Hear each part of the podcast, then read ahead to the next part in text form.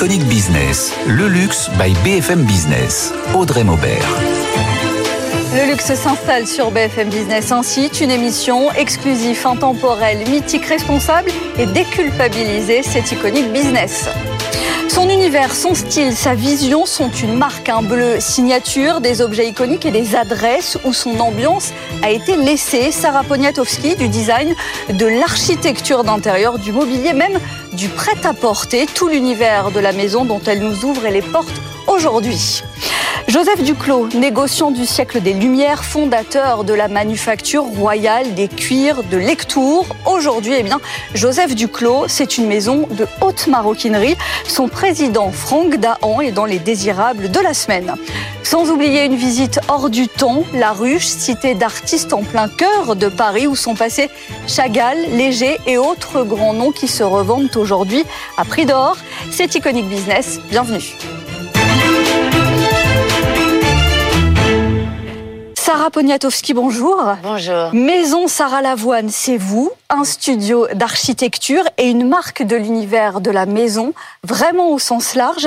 Une aventure qui a commencé il y a un certain temps au point d'installer votre style à présent. C'est quoi le style de Maison Sarah Lavoine? Ah, Ça a commencé il y a un certain temps par l'architecture d'intérieur, en effet, il y a à peu près 20 ans, et la marque, euh, une petite dizaine d'années.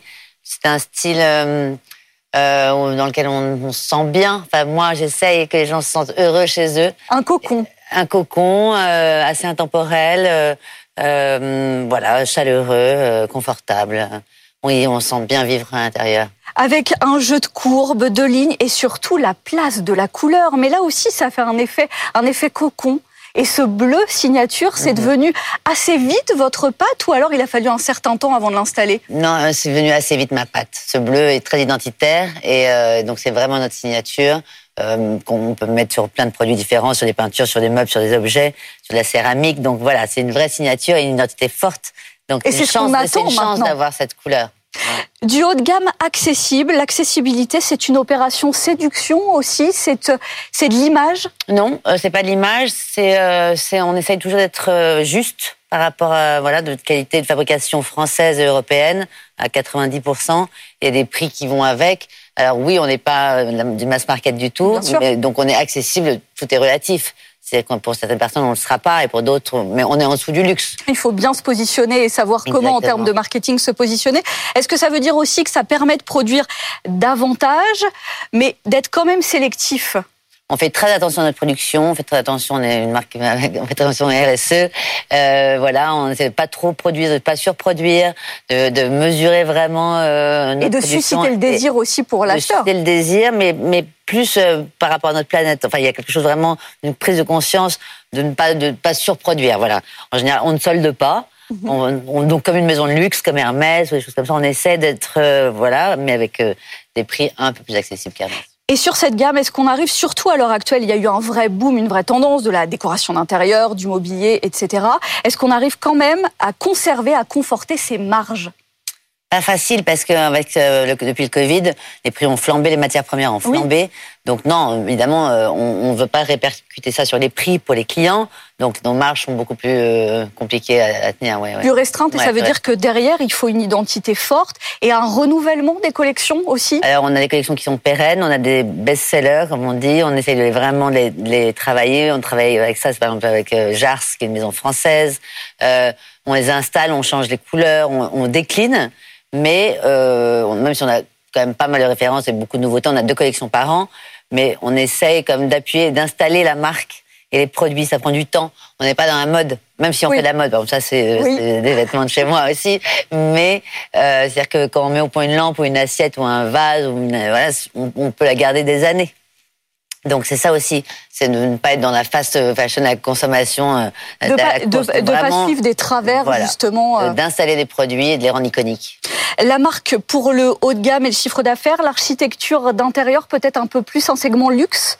Oui, euh, c'est notre couture aussi, et c'est pour l'image, et, c'est très intéressant parce que surtout c'est un modèle qui est virtuel, c'est-à-dire que qui est vertueux, pardon, virtuel.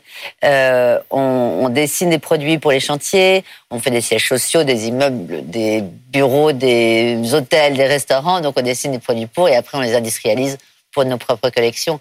Est-ce que ça vous permet aussi de tester des ambiances, de voir ce qui a fonctionné pour un siège, pour un hôtel, et après, justement Oui, bien sûr. Test grandeur nature? Est-ce que c'est plus facile de créer un espace, d'imaginer un espace ou de créer ou d'imaginer un objet? Il n'y a pas plus facile ou moins facile. C'est passionnant, en tout cas. Chaque projet, chaque nouveauté, chaque euh, prototype qui arrive au bureau, me, voilà, m'exalte. Et donc, euh, il n'y a pas de différence, il n'y a pas de plus facile ou moins facile. C'est non-stop. C'est-à-dire que le cerveau n'est jamais à l'arrêt. Pour un siège social, pour des bureaux, vous allez apporter une ambiance, mais est-ce que vous apportez tout autant votre patte et votre signature? Alors oui, j'ai une signature, euh, je travaille la couleur, je travaille les matières, je travaille cette intemporalité, mais on essaye quand même de s'adapter à notre client parce que c'est lui qui va vivre dedans, dans son appartement, dans son bureau, dans son hôtel. Donc, euh, euh, je m'impose pas. C'est-à-dire que je, vraiment, j'aime m'adapter à la personne et c'est un échange, c'est une relation humaine et une aventure humaine avant tout. Et vous, et vous amenez toujours vos, vos codes et notamment vos, vos inspirations, j'imagine, parce que dans votre nouvelle collection, on retrouve encore quelque chose de doux, de très pop, aussi très mesuré. Mhm. Et ça va aussi dans votre discours de quelque chose de plus euh, vertueux, une invitation aussi euh, au sud et ce gage de l'élégance. Et c'est comme ça qu'on reste intemporel, qu'on arrive à être intemporel. Oui, et puis la patine du temps, les matériaux, on va faire très attention à tout ça, et plus ça se patine, plus c'est beau. Donc euh, c'est ça que j'aime moi. Il y, a, il y a aussi avec un choix pointu des matériaux et sur le travail sur le sourcing? Oui, c'est très compliqué en fait. Le plus dur, c'est de trouver les bons fabricants les bons artisans. Et quand on grandit, parce qu'on est en pleine croissance, justement, c'est quand on, commence avec un petit artisan qui a un savoir-faire. Et donc vous allez vous-même caster, sourcer mhm. dans ces pays d'Europe pour trouver la compétence, peut-être le savoir-faire à chaque fois? Oui, bien sûr. Et puis je, ne suis pas toute seule. Hein. J'ai des super équipes avec moi quand même. Mais voilà, c'est très important d'avoir des partenaires fiables. Le, le business model s'est largement développé avec euh, des boutiques en propre aussi, des revendeurs nombreux. Et ça y est, à l'international, c'est amené à se développer. C'était un projet fou. C'est quelque chose que vous aviez depuis un certain temps en tête Oui, on était présent à l'international avec 150 points de vente dans le mhm. monde à travers des, des revendeurs, des wholesale et des choses comme ça. Et maintenant, on ouvre à Bruxelles, on ouvre au Luxembourg. Et euh, c'est notre premier, oui, notre premier pays. Bon, c'est proche de nous, mais ça reste international quand même. Tout à fait. Et, euh, et donc après, l'idée, c'est de développer tous les pays en Europe avant d'aller encore plus loin. La Belgique et Bruxelles particulièrement, hein, c'est un haut lieu du design, donc c'est pas du tout au hasard. J'imagine aussi, on l'a vu avec l'évolution et le passage du Covid, en termes de digitalisation, la force de frappe du site et des ventes en ligne, c'est quelle proportion à l'heure actuelle C'est notre première boutique. On a 17 boutiques en propre. La première reste l'e-shop. Là-dessus, évidemment. Avec une tendance qui croît toujours? Oui, toujours. Toujours. À moins qu'au moment du Covid, tout le monde pensait tout que le monde se relayait évidemment. Mais non, bah forcément, à un moment, ça redescend un petit peu. On est les boutiques sont ouvertes et heureusement le retail marche très bien donc euh, nos boutiques marchent. Et l'expérience retail existe encore, elle doit se transformer. est très importante.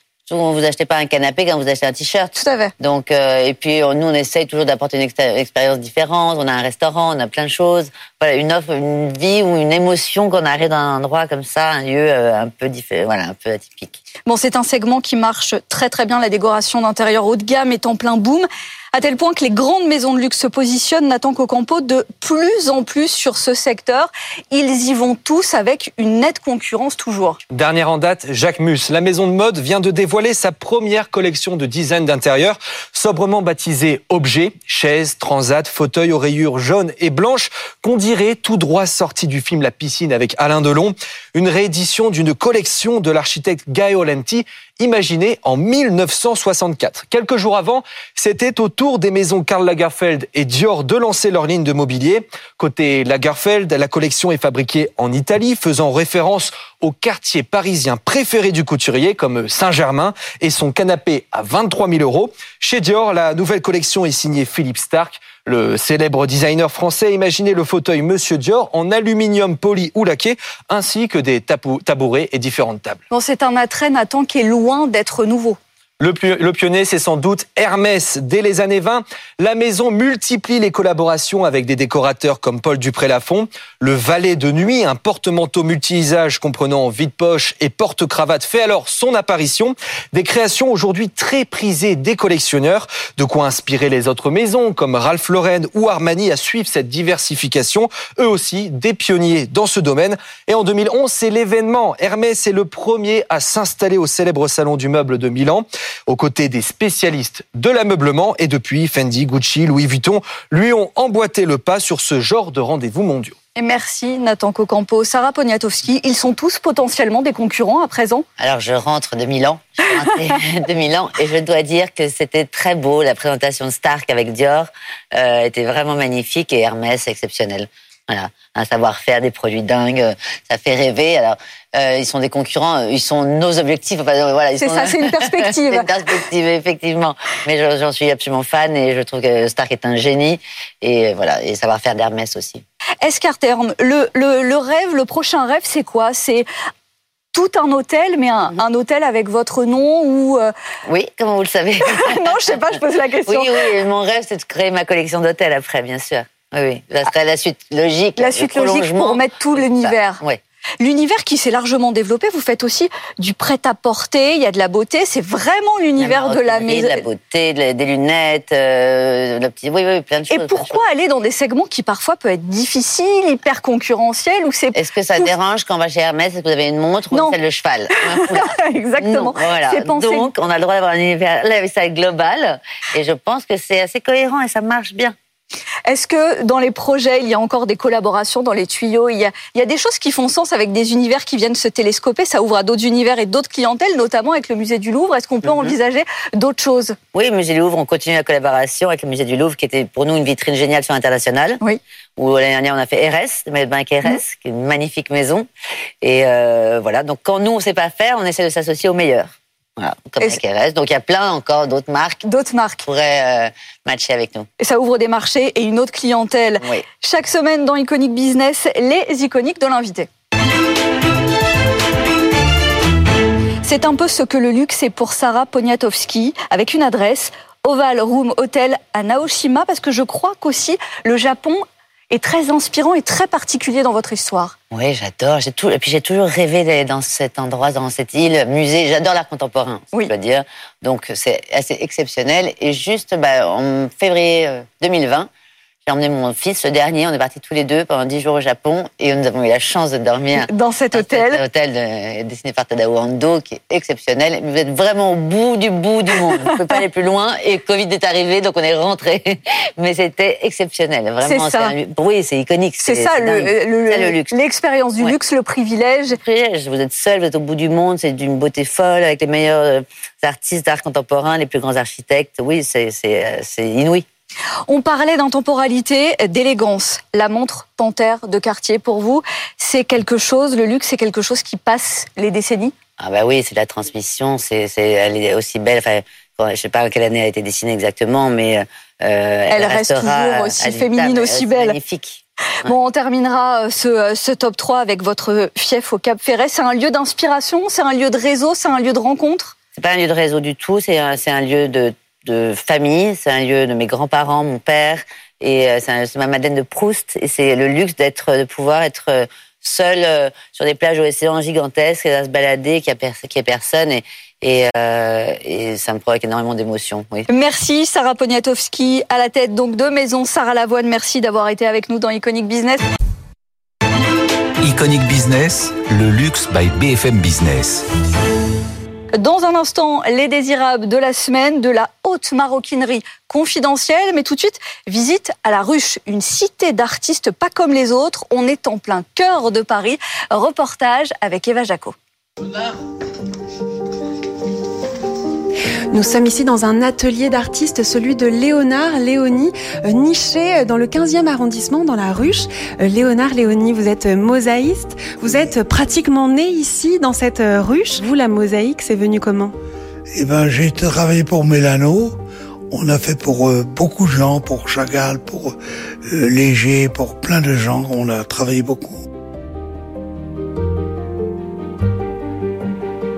Ici, il y a environ euh, une quarantaine d'artistes qui habitent. Mhm. Ernest Pignon, Ernest, vous, vous êtes un peu l'âme de ce lieu. Enfin, vous êtes l'âme de ce lieu. La ruche a une histoire de maintenant de 120 ans. C'est-à-dire que au début du XXe siècle, c'est un sculpteur, Alfred Boucher, qui est un peu oublié maintenant, le pauvre, qui était très célèbre et qui avait gagné beaucoup d'argent. Il avait cette idée probablement fourrier de phalanstère d'artiste, quoi, vous voyez. Donc il avait par hasard acheté un terrain en plein Paris, là maintenant dans le 15e. Euh, et à ce moment-là, on démolit l'expo universelle et il se met à racheter des éléments. C'est une très belle structure métallique faite par Eiffel. Et là, il commence à installer une quarantaine d'ateliers. Là arrive à ce moment-là les artistes juifs qui fuient les, pogroms. Soutine, Chagall, Kremen, Kikoïn, euh, Zatkin, vous voyez, tout ça commence à peindre ici. Voilà. Et là, la ruche devient des, foyers, euh, même le lieu d'origine de l'école de Paris, on peut dire.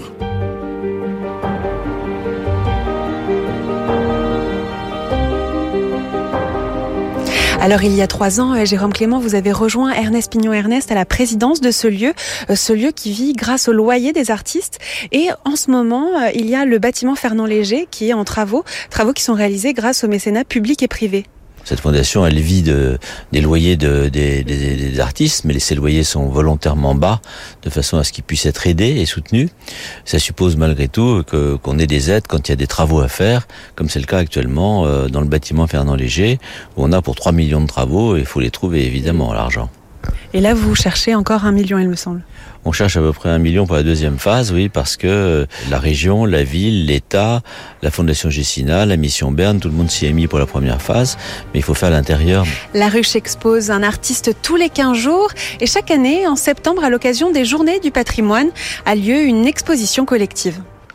Reportage à la ruche avec Eva Jaco. Merci toujours dans Iconic Business, les désirables de la semaine, tout ce qui nous a fait envie, séduit et intrigué ces derniers jours.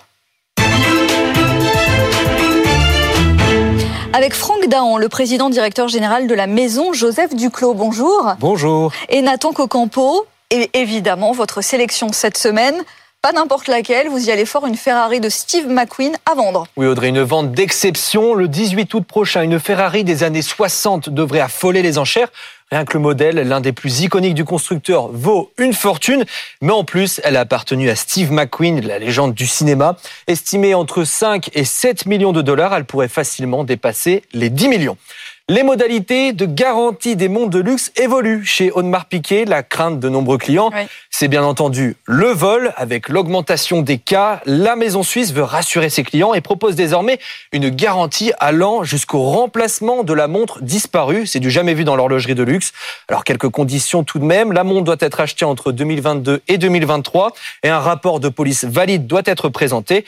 Dans le cas où le modèle en question n'est plus fabriqué, Audemars pardon, propose d'autres modèles de substitution. Et Nathan, vous dénichez toujours des adresses. Cette fois, la Chambre Bleue, restaurant gastronomique par Dany Garcia. Oui, une nouvelle adresse gastronomique située dans l'hôtel de la Maison Delano à Paris.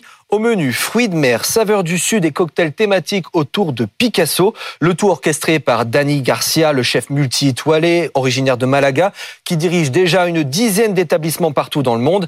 Sa cuisine du terroir avant-gardiste, ancrée dans la tradition espagnole, espagnole, est donc à déguster dans ce superbe bâtiment du XVIIIe siècle. Et on finit avec cette collaboration qui a beaucoup fait parler.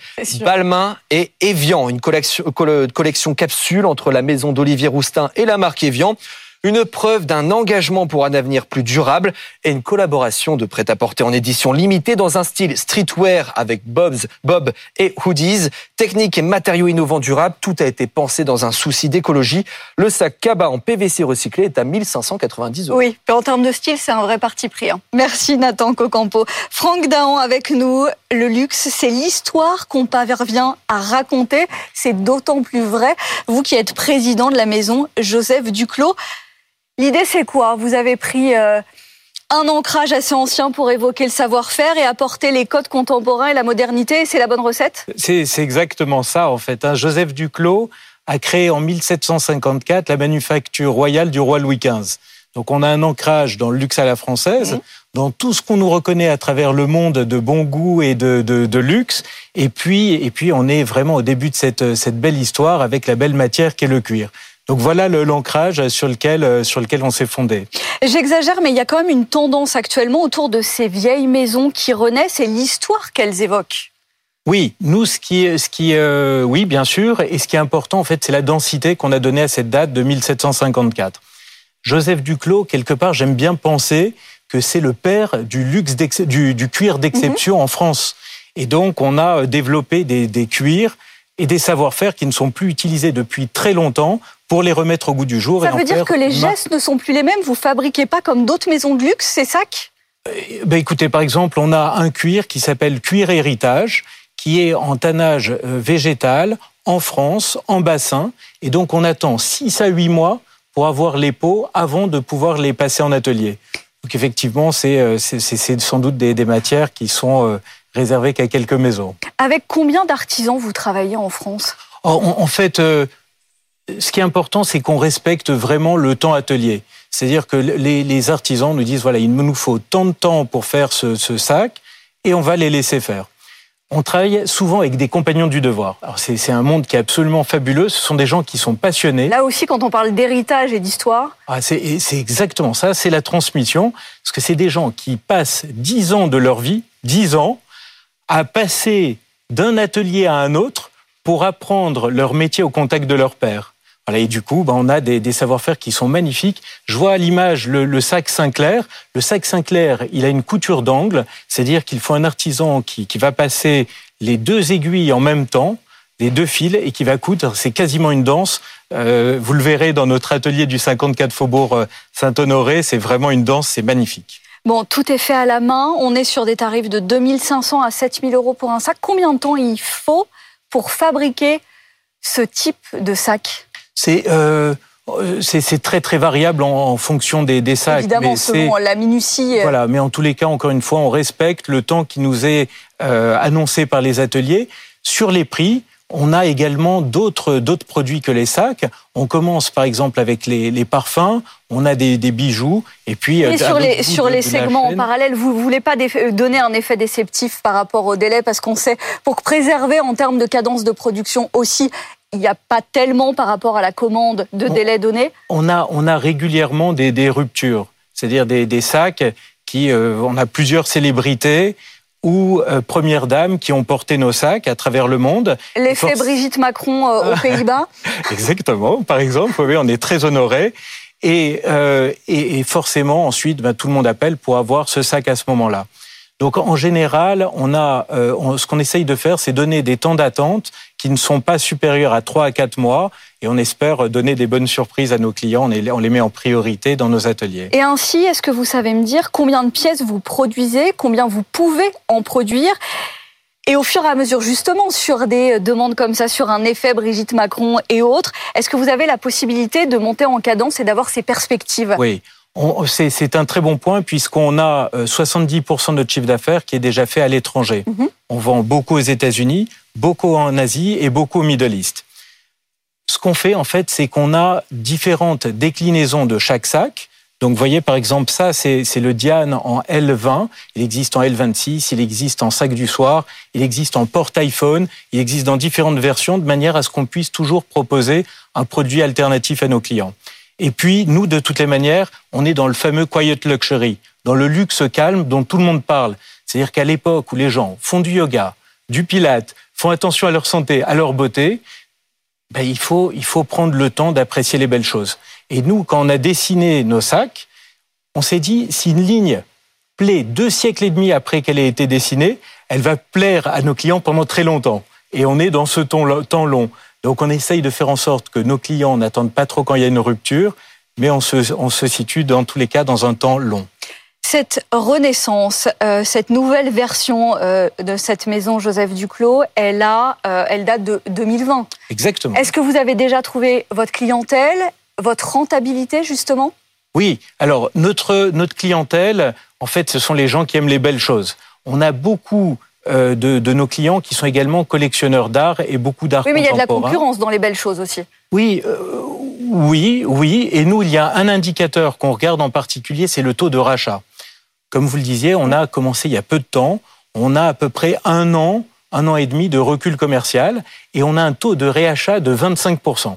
Il y a une cliente sur quatre qui rachète un sac dans une autre version que le même sac qu'elle a déjà acheté. Et nous, pour nous, c'est vraiment le plus important parce que on se dit que les gens aiment collectionner la marque, ils, prennent leur temps pour rentrer dans la marque, qui est une marque culturelle, mais ils réachètent et ils, collectionnent. C'est Rameshner qui dessine les collections, directeur artistique. Il est passé par Hermès, Moina. C'est pas un hasard. Est-ce que ce luxe à la française, ce label luxe à la française, si je peux dire, est une marque faite pour l'export? Oh non, on a non non, on a des clients français euh, qui sont des, des clients euh, voilà euh, très très importants. Nous nous ce qui nous touche, c'est quand un client local vient. Vous voyez, je vais vous donner un exemple. Le, le jour d'ouverture de la boutique, il y a une dame qui est venue. Elle m'a dit je n'ai pas encore les moyens d'acheter vos sacs, mais je savais que la marque allait être lancée. Je vous achète un parfum à 220 euros, ce qui est déjà cher pour un parfum, mais c'est le prix d'un très beau parfum. Voilà. Et nous, ce qui est important, c'est de pouvoir servir l'ensemble des clientèles. Maintenant, c'est vrai qu'on a euh, le luxe à la française est très connu à l'étranger et on a une clientèle euh, étrangère très importante. Et il y a tout l'univers qui va avec. Je terminerai avec ça sur euh, le parfum, les fragrances qui vont avec chacune des collections parce que l'univers du cuir est pensé comme ça et des bijoux, les bijoux qui font assez sens puisque il y a, si vous nous suivez à la télévision, un fermoir bijoux très particulier sur chacun des sacs et donc c'est un peu la marque de fabrique de Joseph Duclos. Oui, oui, oui. deux choses en fait, les parfums, parce que le cuir, c'est une matière polysensorielle. Et euh, quand on rentre à la boutique, on sent le, le cuir, les gens euh, touchent nos, nos, sacs, prennent du plaisir à, à vraiment euh, les, les, regarder, et on est sur cette matière polysensorielle. Ensuite, le, le fermoir du Diane, effectivement, il a, il a une petite histoire qui est double. On n'est pas loin de l'Élysée, et dès qu'il y a une cérémonie, tous les gardes sont en chemise blanche, avec la natte mm. fermée par une fourragère. Et le, fermoir du sac Diane reprend cette fourragère. Et en même temps, il s'appelle Diane parce que dans la manufacture royale, la source qui alimentait la manufacture, la source principale s'appelait la source Diane. Et Diane, c'est la déesse à la fois de la maternité et de la chasse. De la chasse. On s'est dit que c'était un beau symbole de la féminité contemporaine. Et vous étiez pas loin de l'Élysée, c'était peut-être aussi prédestiné. Merci Franck Daron, président directeur général de Joseph Duclos. Iconic Business, le luxe par BFM Business, exclusif, intemporel, mythique, responsable et déculpabilisé. Toutes les semaines sur BFM Business et dès à présent sur le site et les réseaux sociaux. Iconic Business, le luxe by BFM Business.